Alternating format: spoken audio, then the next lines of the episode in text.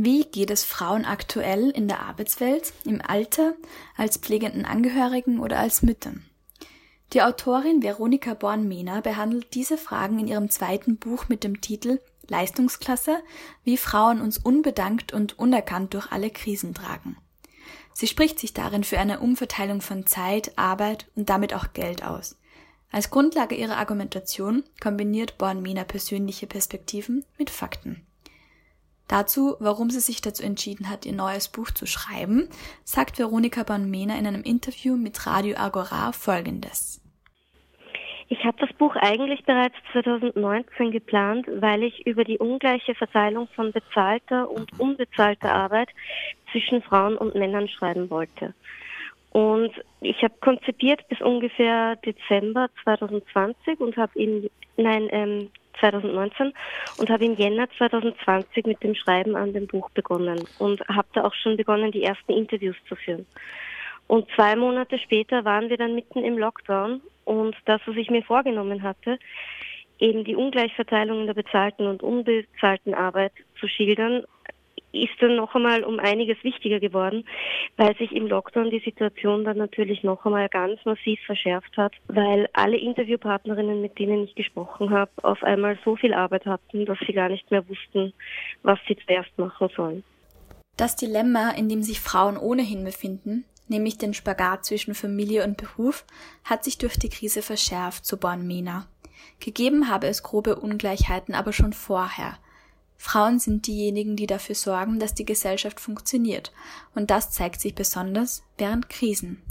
Frauen arbeiten am häufigsten in den systemrelevanten Bereichen wie im Lebensmittelhandel, in der Pflege, in den Kindergärten, in der Altenbetreuung und der medizinischen Vorsorge oder sind an all diesen Orten für Reinigung und Hygiene zuständig. Sie leisten aber auch die Erziehungs- und emotionale Sorgearbeit. Born-Mene schreibt dazu in ihrem Buch doch wir Frauen leisten all diese Arbeit so selbstverständlich wie unaufhörlich, dass sie unsichtbar, unerkannt, unbedankt und unter bzw. unbezahlt ist. Wir opfern jede Menge Zeit für unsere Nächsten und verlieren dabei Geld. So Mena in ihrem Buch. Dass die Arbeit in der Familie vorwiegend von Frauen geleistet wird, entlastet Männer zeitlich, aber belastet Frauen finanziell. Männer haben die nötige Zeit, um Vollzeit zu arbeiten, an ihren Karrieren zu schrauben und neue Überstunden nach der Arbeit auch noch Netzwerkarbeit mit ihren Kollegen zu leisten. Frauen hingegen nicht, weil ihnen immer noch allzu oft die alleinige Verantwortung für die Kindererziehung und den Haushalt zugeschoben wird.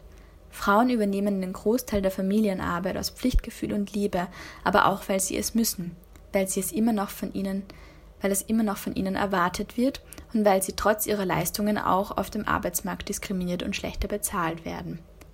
Das alles und viele weitere Punkte wie Altersarmut oder häusliche Gewalt beschreibt Born-Mena in ihrem Buch anhand von Zahlen und Fakten und am Beispiel von sehr unterschiedlichen Frauen, deren Schicksale aber, so die Autorin, sicher keine Einzelfälle sind.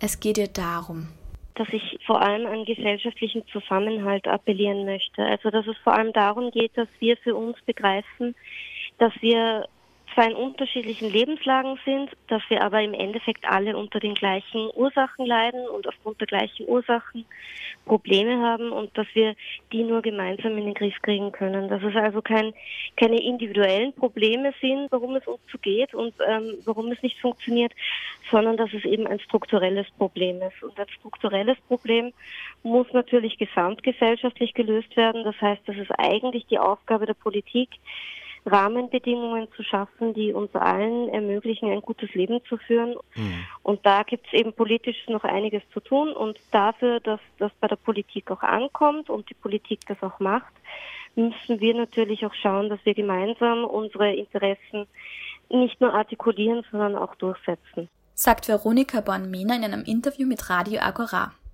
Deshalb schließt sie ihr Buch mit einer Handlungsaufforderung. Sie schreibt, die Zeit des stillen Leids muss nun endlich vorbei sein. Die Ära der Geschlechtergerechtigkeit muss anbrechen. Es ist dafür höchste Zeit.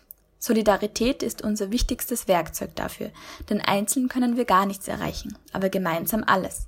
Es braucht Solidarität zwischen den Generationen, wie wir sie gegenwärtig im Kampf gegen die Klimakrise erleben. Solidarität zwischen den Kulturen, den Nationen, den Lebensmodellen. Es geht jedoch nicht darum, eine Leitkultur zu definieren oder ein Primat über die Lebensweise von Frauen zu errichten, sondern darum, weibliche Selbstbestimmtheit zu ermöglichen.